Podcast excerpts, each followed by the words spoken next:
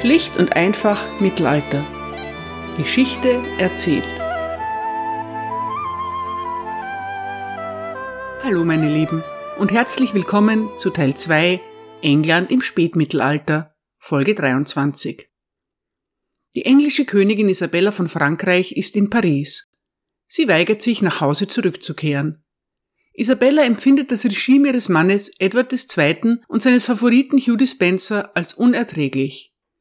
Hugh Dispenser hat viele Feinde. Alle sind sich darüber einig, dass sich so eine gute Gelegenheit nie mehr bieten wird. Neben Isabella befindet sich nämlich auch ihr Sohn, der mittlerweile 13-jährige Edward of Windsor am französischen Hof. Mit dem Thronfolger als Faustpfand sollte es doch möglich sein, den englischen König zur Vernunft zu bringen. Und wenn er wirklich keine Einsicht zeigen sollte, dann müssen eben drastischere Maßnahmen in Erwägung gezogen werden. Heute geht es um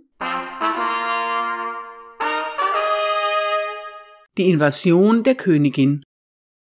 Isabella hat noch einen weiteren Unterstützer an ihrer Seite, den aus England geflohenen Baron Roger Mortimer. Einige Autorinnen und Autoren behaupten, dass die Königin und Mortimer zweifellos ein Liebespaar sind. Alison Weir schreibt, Zitat, Isabella und Mortimer trafen einander in Paris, fühlten sich zueinander hingezogen und stürzten sich kopfüber in eine ehebrecherische Affäre, die gegen alle Konventionen der mittelalterlichen Kirche und des Staates verstieß und schließlich einen Skandal epischen Ausmaßes verursachte. Zitat Ende. Andere sind in dieser Frage zurückhaltender. Catherine Warner meint, Zitat, die genaue Art der Beziehung zwischen Isabella und Roger Mortimer ist ungewiss. Und es ist möglich oder sogar wahrscheinlich, dass es sich zumindest zu Beginn um ein nüchternes politisches Bündnis handelte, obwohl es sich später möglicherweise zu etwas Größerem entwickelt hat. Die Chronisten des 14. Jahrhunderts waren auch im Zweifel über die wahre Natur der Beziehung zwischen Isabella und Mortimer. Das spricht eher gegen die gängige moderne Vorstellung, dass Isabella ihn offen als ihren Liebhaber nahm und dass die beiden ihre Affäre zur Schau stellten. Sie taten es nicht. Als in den Augen der Kirche große Sünde ist es verständlich, dass sie ihre Beziehung geheim halten wollten. Isabella und Mortimer haben sich während ihrer Regentschaft viele Feinde gemacht. Diese haben ihnen niemals Ehebruch oder sexuelle Unanständigkeit vorgeworfen. Das und die extreme Zurückhaltung der Chronisten zeigen, wenn sie tatsächlich ein Liebespaar waren, sind sie zumindest sehr diskret gewesen.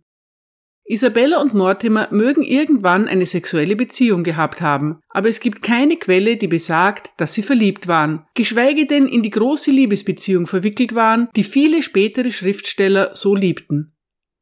Zitat Ende. Zusammengefasst. Es weist einiges darauf hin, dass die beiden ab einem gewissen Zeitpunkt ein Liebespaar sind, aber eindeutig bewiesen ist es nicht.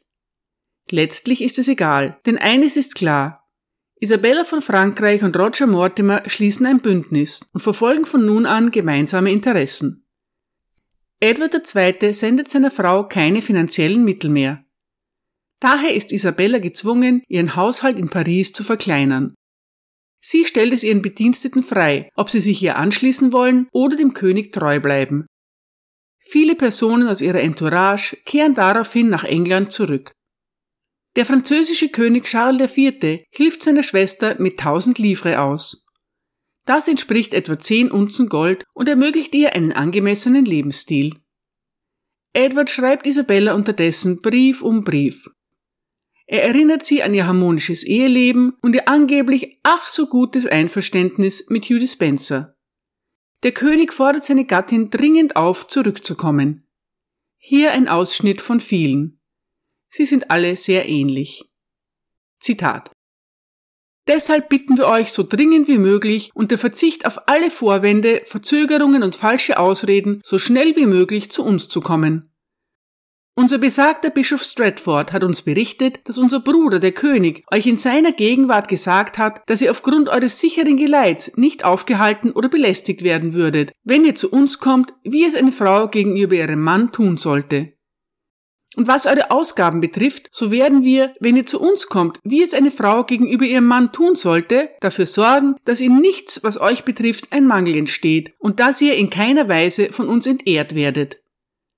Außerdem verlangen wir von euch, dass ihr dafür sorgt, dass unser lieber Sohn Edward so schnell wie möglich zu uns zurückkehrt, wie wir es ihm befohlen haben, und dass ihr ihn in keiner Weise dabei behindert. Denn wir wünschen uns sehr, ihn zu sehen und mit ihm zu sprechen. Zitat Ende. Wenig überraschend, dass solche wehleidigen Schreiben Isabella nicht überzeugen. Edward ist nicht im geringsten dazu bereit, Hugh Dispenser irgendeinen Anteil an den Problemen zu geben. Alle Vorwürfe gegen seinen Chamberlain weist er empört zurück. Es ist gar nicht unwahrscheinlich, dass die Briefe des Königs von Hugh diktiert werden. Sein Einfluss auf Edward ist ungebrochen. Dazu noch ein Ausschnitt aus einem Brief des englischen Königs an seinen Schwager König Charles. Zitat es scheint, dass euch, liebster Bruder, von Personen, die ihr für lobenswert haltet, gesagt wurde, dass unsere Gefährtin, die Königin von England, es nicht wagt, zu uns zurückzukehren, da sie befürchtet, dass ihr Hugh Dispenser nach dem Leben trachtet. Liebster Bruder, es kann nicht sein, dass sie Angst vor ihm oder einem anderen Mann in unserem Reich haben kann. Denn bei Gott, wenn entweder Hugh oder irgendein anderes Lebewesen versuchen würde, ihr Böses zu tun und es käme uns zu Ohren, würden wir ihn auf eine Weise züchtigen, die allen anderen ein Beispiel sein sollte. Das ist und bleibt unser ganzer Wille, solange wir durch Gottes Barmherzigkeit die Macht dazu haben. Und, liebster Bruder, wisset gewiss, dass wir nie wahrgenommen haben, dass er sich heimlich oder offen durch Worte, Blicke oder Taten anders verhalten hat, als er es einer so teuren Dame gegenüber tun sollte. Und wenn wir uns an die freundlichen Blicke und Worte zwischen ihnen erinnern, die wir gesehen haben, an die große Freundschaft, die sie ihm bei ihrer Überquerung des Meeres bekundet hat, und an die liebevollen Briefe, die sie ihm kürzlich geschickt hat und die er uns gezeigt hat, haben wir keinen Grund zu glauben, dass unsere Gemahlin solche Dinge von sich aus von ihm glauben kann. Wir bitten euch, liebster Bruder, schenkt niemandem Glauben, der euch etwas anderes vermuten lassen würde, sondern setzt euer Vertrauen auf diejenigen, die sich in anderen Dingen immer wahrhaftig gezeigt haben und die die Wahrheit in dieser Angelegenheit kennen. Darum bitten wir euch, liebster Bruder, sowohl für eure als auch für unsere Ehre, besonders aber für die unserer besagten Gemahlin, dass ihr sie zwingt, so schnell wie möglich zu uns zurückzukehren wir bitten euch auch, innig geliebter Bruder, dass es euch gefällt, uns Edward, unseren geliebten ältesten Sohn, euren Neffen, auszuliefern. Und dass ihr ihm aus Liebe und Zuneigung zu ihm die Ländereien des Herzogtums zurückgebt. Lieber Bruder, wir bitten euch, lasst ihn schnellstmöglich zu uns kommen, denn wir haben oft nach ihm gesandt, und wir wünschen sehr, ihn zu sehen und mit ihm zu sprechen, und wir sehnen uns jeden Tag nach seiner Rückkehr. Zitat Ende. The lady does protest too much, würde Shakespeare sagen. Oder zu Deutsch, so viel Protest ist schon wieder verdächtig. Edward wirkt geradezu besessen. Gibt es kein anderes Thema für den König von England, als unerlässlich seinen machtgierigen Chamberlain zu verteidigen?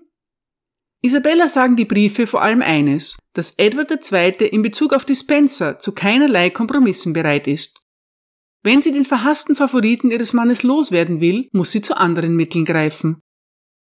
Dennoch scheint es, als ob Isabella zögert.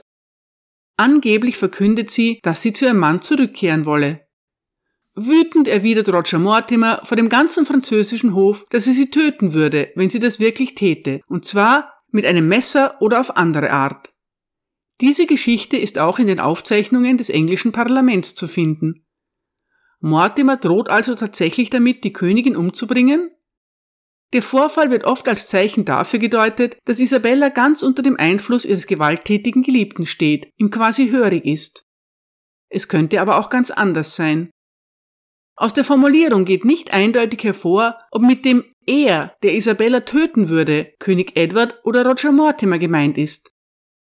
Tatsächlich berichtet nach der Invasion ein Abgesandter des Königs, dass dieser immer einen Dolch unter seiner Kleidung verstecken würde, um die Königin zu erstechen. Man sollte in ein paar zweideutige Zeilen nicht zu viel hineininterpretieren. Mortimer hat mehr zu verlieren als Isabella. Die Königin ist zu jedem Zeitpunkt der mächtigere Teil der Beziehung. Unterdessen ist einer von Isabellas Onkeln gestorben, Charles de Valois. Anlässlich seines Begräbnisses reisen die Mitglieder seiner Familie nach Paris. Unter ihnen ist auch seine Tochter Jeanne, die Gräfin von Hainaut. Jeanne hat ein Angebot für Isabella mitgebracht. Ihr Mann, Graf Wilhelm von Hainaut, würde gerne ein Bündnis mit England schließen. idealerweise in Form einer Heirat. Vielleicht, Zwinker, Zwinker, hat Isabella ja Interesse an Verbündeten. Wenn eine seiner Töchter die Frau des englischen Thronfolgers wäre, so würde Wilhelm seinen Schwiegersohn selbstverständlich auf jede Weise unterstützen. Einige Jahre zuvor ist bereits einmal über eine Heirat zwischen Edward of Windsor und einer Tochter des Grafen verhandelt worden. Diese Pläne haben sich zerschlagen, aber Wilhelm von Hainaut hat viele Töchter. Seine Frau Jeanne hat eine davon mit nach Paris gebracht, die circa elfjährige Philippa. So können sich die jungen Leute einmal ganz unverbindlich kennenlernen. Informationen über den Verlauf dieses Treffens gibt es leider keine. Hainaut, zu Deutsch Hennegau genannt, ist eine kleine Grafschaft südlich von Flandern, auf dem heutigen Gebiet von Frankreich und Belgien. Der Graf von Hainaut, Wilhelm der Gute, ist auch der Graf von Holland und Seeland. Er ist einer der mächtigsten Fürsten des Deutschen Reiches und sehr angesehen. Hainaut ist vor allem durch den Handel mit Wolle und Stoffen ausgesprochen wohlhabend. Das Heiratsangebot kommt Isabella sehr entgegen. Ihr Bruder Charles gewährt ihr Asyl, unterstützt sie moralisch und kommt für ihren Lebensunterhalt auf. Aber der König von Frankreich benötigt seine Truppen in der Gascogne und hat kein Interesse daran, in England einzufallen. Außerdem wird es für die englische Königin in Paris langsam ungemütlich. Hugh Dispenser unternimmt mehrere Bestechungsversuche, um sie entführen zu lassen. Zumindest einer seiner Boten wird auf frischer Tat ertappt. Isabella streift die Bestechungsgelder ein. Das ist ein schöner Erfolg, aber ab diesem Zeitpunkt fühlt sie sich nicht mehr sicher. Es wird Zeit zu handeln. Im Sommer 1326 verlässt Isabella den französischen Hof. Sie reist mit ihrem Sohn nach Hainaut. Am 27. August feiern Edward of Windsor und Philippa von Hainaut ihre Verlobung. Unter den Zeugen des Verlöbnisses sind auch Roger Mortimer und der Earl of Kent, König Edwards Halbbruder. Edward II. stimmt selbstverständlich nicht zu, aber darüber will keiner der Anwesenden groß diskutieren. Die Ehe von Edward und Philippa ist eine rein politische Verbindung. Sie entwickelt sich dennoch zu einer langjährigen, harmonischen und fruchtbaren Beziehung. Vorher aber sind noch einige Hindernisse zu überwinden. Edward II. reagiert auf die wachsende Bedrohung, aber er agiert ziemlich planlos. Im August greift er mit 140 Schiffen die Normandie an. Er vermutet, dass sein Sohn irgendwo dort gefangen gehalten wird. Die Attacke wird problemlos abgewehrt. Edwards Truppen erleiden heftige Verluste. Nicht gerade das beste Mittel, um sein Volk zu beeindrucken und hinter sich zu vereinen. Isabella und ihre Verbündeten stellen eine Armee auf. Sie haben 95 Schiffe.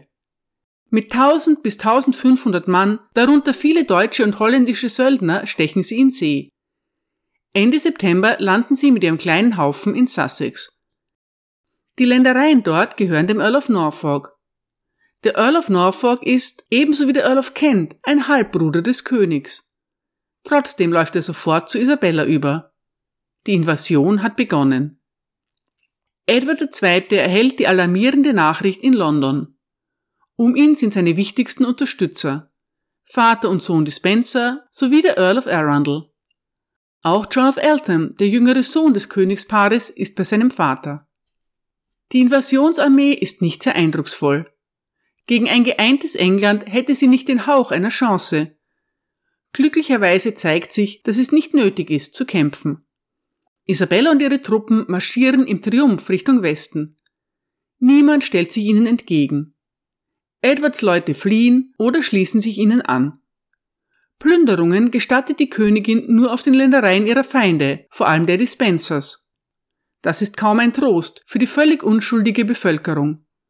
Wo immer Geld gefunden wird, sagt Isabella es ein.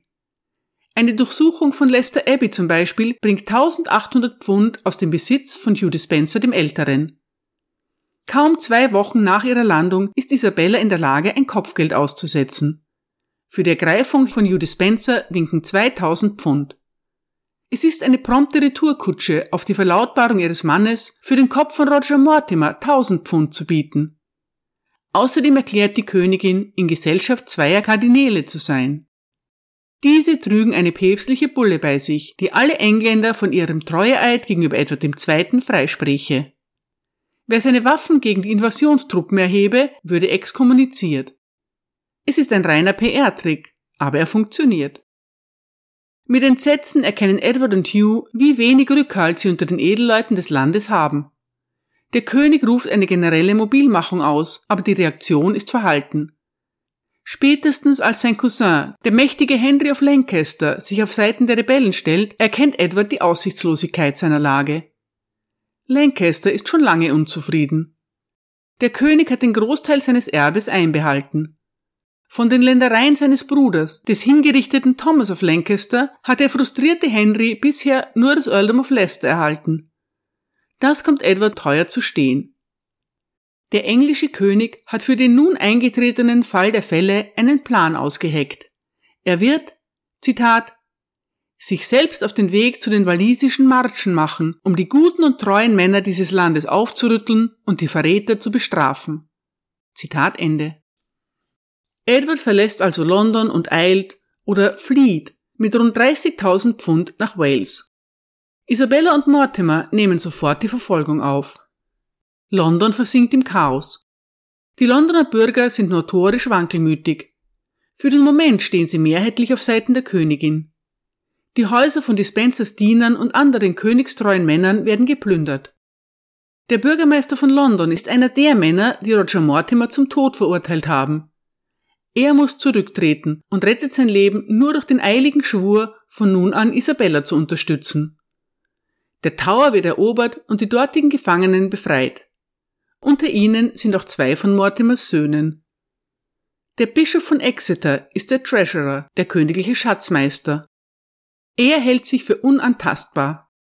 Als er davon erfährt, dass die Londoner in sein Haus eingebrochen sind und seine Juwelen stehlen, reitet er mit einigen seiner Ritter in die Stadt. Sofort von einem wütenden Mob verfolgt, versucht er sich in die Kathedrale von St. Paul's zu retten. Beim Nordtor wird er eingeholt, vom Pferd gezerrt und davongeschleift. Dann wird er enthauptet, angeblich mit einem Brotmesser. Der Kopf des Bischofs von Exeter wird nach Gloucester gebracht und voll Stolz der Königin überreicht. Ihre Freude über das blutige Geschenk hält sich in Grenzen. Die Ermordung eines Bischofs, noch dazu auf so schockierende Weise, ist schlecht für das Image ihrer Kampagne. Sie und ihr Sohn kommen ja im Namen von Recht und Ordnung, nicht als wilde Straßengang.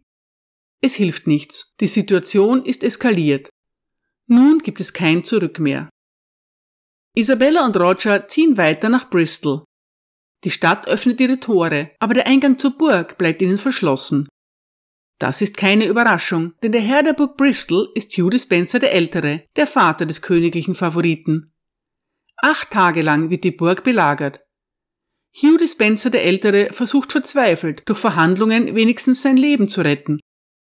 Roger Mortimer hat kein Interesse. Die Dispensers haben ihm alles genommen. Seine Ländereien, seine Familie und seine Ehre. Dann haben sie auch noch versucht, ihn hinrichten zu lassen. Für die Dispensers kann es keine Gnade geben. Die Burg von Bristol wird gestürmt. Hugh Dispenser der Ältere wird von einem eilig gebildeten Tribunal zum Tod verurteilt. Isabella, ganz die sanfte Königin, bittet demütig um sein Leben. Es ist nur eine Showeinlage. Das Urteil lautet, Zitat, Sir Hugh, das Gericht verweigert euch das Recht auf Antwort, weil ihr selbst das Gesetz erlassen habt, dass ein Mann ohne Recht auf Antwort verurteilt werden kann. Dieses Gesetz soll nun für euch und eure Anhänger gelten. Ihr seid ein versierter Verräter, denn als solcher seid ihr mit Zustimmung des Königs und der Barone verbannt worden. Gegen das Gesetz des Landes und mit Anmaßung königlicher Macht habt ihr dem König geraten, seine Lehnsmänner zu enterben und zu vernichten, insbesondere Thomas of Lancaster, den ihr ohne Grund hingerichtet habt. Ihr seid ein Räuber und habt durch eure Grausamkeit dieses Land ausgeraubt. Darum schreit das ganze Volk nach Rache. Ihr habt dem König auf verräterische Weise geraten, die Prälaten der heiligen Kirche zu vernichten und der Kirche ihre gebührenden Freiheiten zu verweigern. Darum verurteilt euch das Gericht dazu, wegen Hochverrats geschleift, wegen Raubes gehängt und wegen Missetaten gegen die Kirche geköpft zu werden. Euer Kopf wird nach Winchester geschickt, wo ihr wieder Gesetz und Vernunft zum Earl ernannt wurdet. Und weil eure Taten die Ritterschaft entehrt haben, entscheidet das Gericht, dass ihr in eurem Wappenrock gehängt werdet und euer Wappen für immer vernichtet wird. Zitat Ende. Das Urteil wird unverzüglich vollstreckt. Der 65-jährige Hugh Dispenser der Ältere wird an den Galgen gehängt, der auch für gewöhnliche Kriminelle verwendet wird. Sein Kopf wird auf den Mauern von Winchester ausgestellt. Sein Körper wird an die Hunde verfüttert. Es ist die totale Vernichtung. Was für ein Ende für einen Mann, der viele Jahrzehnte lang ein treuer Vasall des Königs gewesen ist. Vielleicht bereut Dispenser Senior in seinen letzten Stunden, seinem gierigen und skrupellosen Sohn nie Grenzen gesetzt, sondern ihn immer unterstützt zu haben. Edward und Hugh schleppen indessen ihre prall gefüllten Geldtruhen durch das Land. Ernüchtert müssen sie feststellen, dass all ihre Schätze ihnen nicht weiterhelfen. Goldmünzen können nicht kämpfen, und um eine Söldnerarmee aufzustellen, reicht die Zeit nicht. Nicht einmal Hughes walisische Truppen kommen dem König zu Hilfe. Dispenser ist in Wales mindestens genauso unbeliebt wie im Rest des Landes. Der König und sein Chamberlain beschließen nach Irland zu fliehen. Eilig stechen sie in See. Aber das Glück hat die beiden ganz und gar verlassen. Fünf Tage lang wirft ein starker Sturm ihr kleines Boot immer wieder zurück an die Küste. Ein Mönch wird engagiert, der die heilige Anna Tag und Nacht um besseres Wetter anfleht. Seine Gebete werden nicht erhört. Der König muss aufgeben. Er geht wieder an Land und zieht sich mit seinen letzten Getreuen in die Burg von Caerphilly zurück. Damit ist der Widerstand gegen die Invasoren endgültig gebrochen. Roger und Isabella verkünden, da der König versucht habe, das Land zu verlassen, ohne einen Vertreter zu bestimmen, sei der Thronfolger Edward of Windsor der neue Regent. Niemand erhebt Einspruch. Der 14-jährige Edward steht völlig unter dem Einfluss seiner Mutter Isabella und Roger Mortimer sind nun die unumstrittenen Machthaber in England. Edward und Hugh haben unterdessen die Burg von Caerphilly wieder verlassen. Warum ist nicht ganz klar, denn Caerphilly ist stark befestigt und gut ausgerüstet. Trotzdem ziehen sie weiter, im Schlepptau mehrere große Kisten mit Münzen im Wert von 6000 Pfund. Wahrscheinlich wollen sie nochmals versuchen, die Insel zu verlassen. Es ist schwer zu verstehen, warum Edward II. seinem Favoriten so bedingungslos treu bleibt. Wenn er Hugh zu irgendeinem Zeitpunkt fallen gelassen hätte, so wäre es seinen Gegnern kaum gelungen, ihn zu stürzen. Aber Edward zeigt eine fast rührende Solidarität. Vielleicht ist der Hugh tatsächlich hörig. Auf alle Fälle weicht er bis zum bitteren Ende nicht von seiner Seite. Henry of Lancaster wird den Fliehenden hinterhergeschickt. Am 16. November kann er den König und Hugh Dispenser gefangen nehmen. Am nächsten Tag wird auch der Earl of Arundel gefasst. Er wird ohne weitere Formalitäten hingerichtet. Edward II. wird von Henry of Lancaster nach Kenilworth gebracht, dem Stammsitz der Lancasters. Der König wird luxuriös und in allen Ehren untergebracht. Die Burg verlassen darf er allerdings nicht. Mit Hugh Dispenser würden Isabella und Roger Mortimer gerne ein großes Schauspiel veranstalten.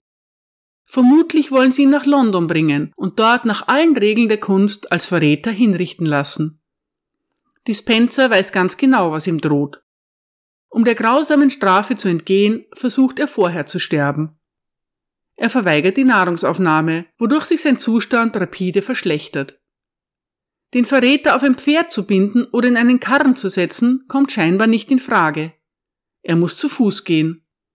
So besteht wenig Aussicht, dass er lebendig in London ankommt. Daher wird er nach Hereford gebracht. Hugh Dispenser muss 65 Meilen marschieren. Auf seinen Kopf wird ein Kranz aus Nesseln gesetzt. Am Straßenrand bewerfen ihn die Menschen mit Abfall und Fäkalien. Ein Wachmann geht vor ihm her und stellt zum Zeichen der Schande sein umgedrehtes Wappen zur Schau. Zwei Knappen reiten neben ihm und blasen ihm mit ihren Hörnern immer wieder direkt in die Ohren. Hugh scheint von all dem nicht mehr viel mitzubekommen. Mehr tot als lebendig stolpert er dahin. In Hereford erwarten ihn bereits Königin Isabella, Roger Mortimer, Henry of Lancaster und die beiden Halbbrüder des Königs, die Earls von Norfolk und Kent. Es wird im wahrsten Sinne des Wortes kurzer Prozess gemacht. Eigentlich ist es mehr eine Verlesung von Anklagepunkten mit anschließendem Urteil. Die Liste besteht aus vielen glaubhaften, aber auch aus einigen geradezu absurden Vorwürfen. Sie endet mit den Worten, mit denen ich bereits Folge 19 begonnen habe. Zitat. Ihr werdet als Verräter befunden und als solcher von allen guten Leuten des Reiches verurteilt, groß und klein, reich und arm. Einvernehmlich werdet ihr als Dieb und Verbrecher befunden und dafür gehängt. Und weil ihr als Verräter entlarvt wurdet, werdet ihr gevierteilt und die Stücke werden durch das Reich geschickt. Und weil ihr von unserem Herrn dem König und im gemeinsamen Einvernehmen verbannt wurdet und ohne Genehmigung an den Hof zurückgekehrt seid, werdet ihr enthauptet. Und weil ihr immer illoyal wart und Zwietracht zwischen unserem Lord dem König und unserer sehr lieben, ehrenwerten Dame, der Königin, und zwischen anderen Leuten des Reiches verursacht habt, werdet ihr aufgeschlitzt und eure Eingeweide werden verbrannt. Zieht euch zurück, Verräter, Tyrann, Abtrünniger. Geht und seid der Gerechtigkeit überantwortet, Verräter, Unmensch, Verurteilter. Zitat Ende. Da das Urteil nie in Zweifel steht, ist der Galgen bereits errichtet. Hugh Dispenser erleidet den vollen Horror einer mittelalterlichen Hinrichtung. Er wird zum Richtplatz geschleift, kurz aufgehängt, abgeschnitten, kastriert, ausgeweidet und geköpft. Der Leichnam wird zerstückelt und ausgestellt. Der Kopf auf der London Bridge, die anderen Körperteile in Carlisle, York, Dover und Bristol. Königin Isabella und Roger Mortimer haben ihr Ziel erreicht. Ihre Feinde sind besiegt und das mit minimalen Verlusten. Bei aller Euphorie über den leichten Sieg stellt sich allerdings die Frage, wie geht es weiter?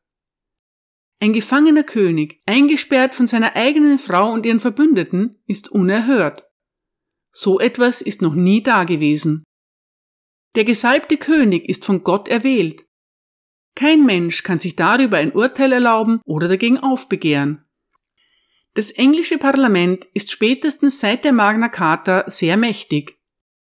Die Barone und Kleriker können ihren König gewaltig drangsalieren. Absetzen können sie ihn nicht. Schon bald fordern der Papst und die Bischöfe die Königin dringend dazu auf, an die Seite ihres Mannes zurückzukehren. Daran hat Isabella absolut kein Interesse was tun? Es ist ein kniffliges Problem, welches einer kreativen Lösung bedarf. Danke für Ihre Aufmerksamkeit.